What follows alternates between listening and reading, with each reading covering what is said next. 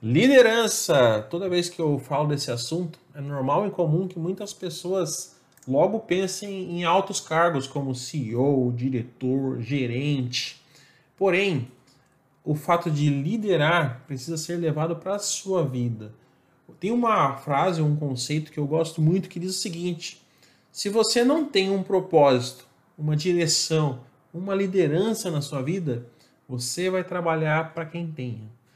Essa frase, para mim, ela é muito forte. Ela é muito forte e verdadeira. Se você não tem isso, você vai trabalhar para quem tenha.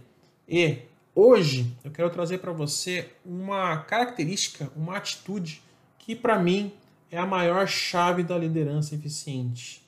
Eu vou falar hoje da autoconsciência.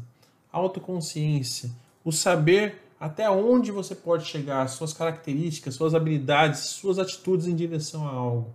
E ao desenvolver esse poder de, de se conhecer mesmo, de olhar para dentro, ao desenvolver a autoconsciência, você tem a oportunidade de aprender o que funciona e o que não funciona em seu âmbito pessoal e profissional. Além de gerenciar o impacto que as suas atitudes têm sobre as outras pessoas. Olha a importância disso.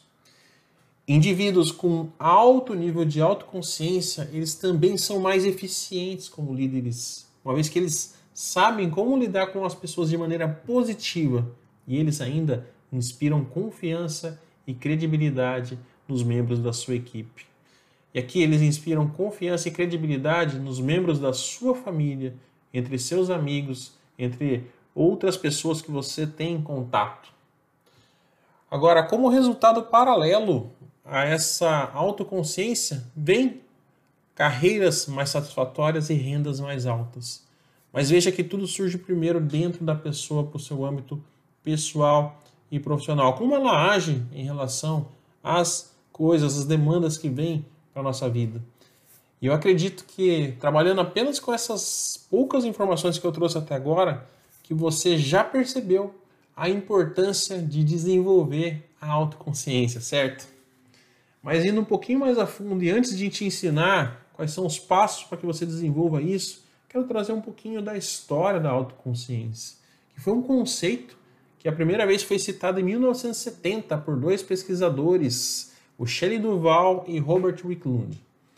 Os dois, através de uma publicação, eles relataram que a autoconsciência é a capacidade que o indivíduo possui de olhar para dentro, pensar profundamente sobre o seu comportamento e identificar a sua relação com seus padrões e valores morais.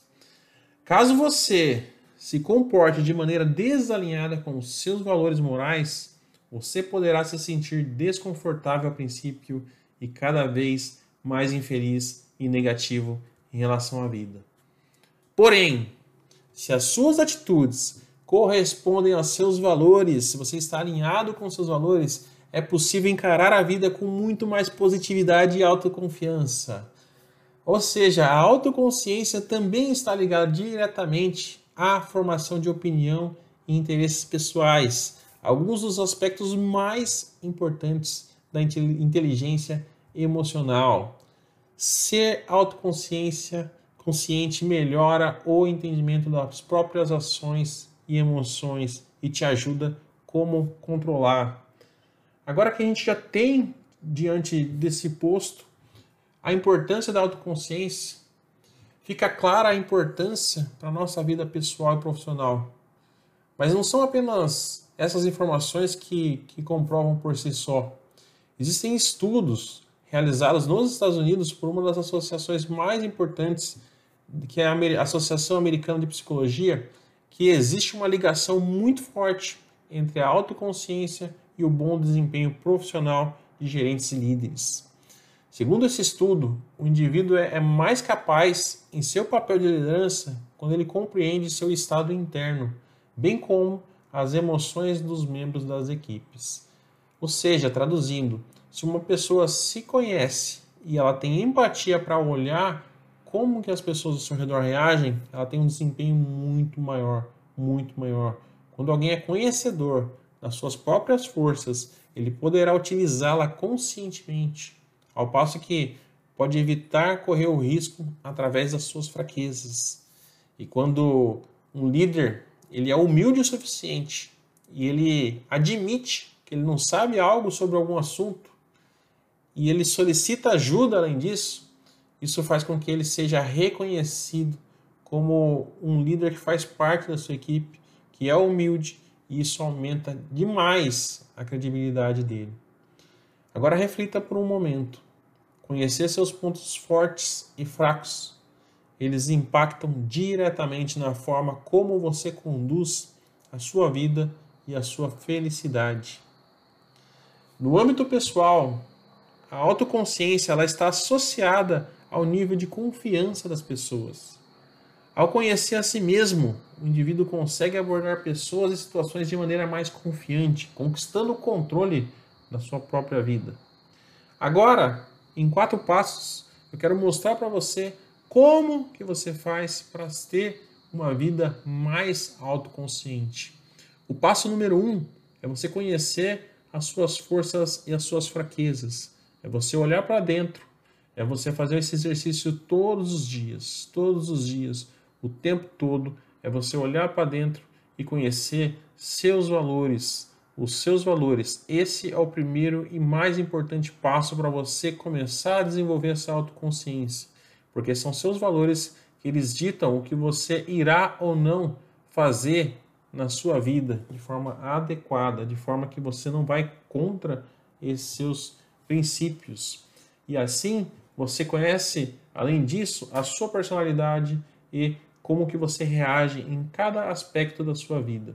E o passo número dois, descubra seu instinto. Comece hoje a registrar tudo o que acontece no seu dia. Quando você está bem, quando você não está, como você reagiu a uma situação. Por exemplo, se alguém te fechar no trânsito agora, qual seria a sua atitude? Você xingaria essa pessoa, correria atrás dela, tentaria uma briga ou simplesmente tentaria entender que talvez essa outra pessoa tenha um motivo para simplesmente estar correndo tanto assim, ter te cortado. Talvez essa pessoa esteja com pressa para resolver algum problema realmente sério na vida dela e ela talvez não tenha feito isso de propósito. Qual das duas reações você teria hoje? Esse é um dos exemplos. E o passo número 3, considere o próximo. Considere o próximo. Uma vez que você tem autoconsciência e sabe se controlar, controlar a si mesmo e aprende a gerenciar suas emoções de uma forma adequada, você consegue respeitar o espaço do outro. E aqui, quando eu falo considerar o próximo, pense o seguinte: se tiver alguma situação que for tão impactante, que te deixa com muita raiva, que é um sentimento realmente poderoso que muitas vezes é difícil de controlar, veja como você sai dessa situação, espera se acalmar para você voltar e anote como é que foi a sua reação com relação a isso, para cada vez mais desenvolver essa autoconsciência. Passo número 4 e último, solicite feedbacks. Quando o indivíduo pensa, fala e age, ele está apenas vivenciando um lado da equação, pois ele não tem acesso ao impacto gerado no outro.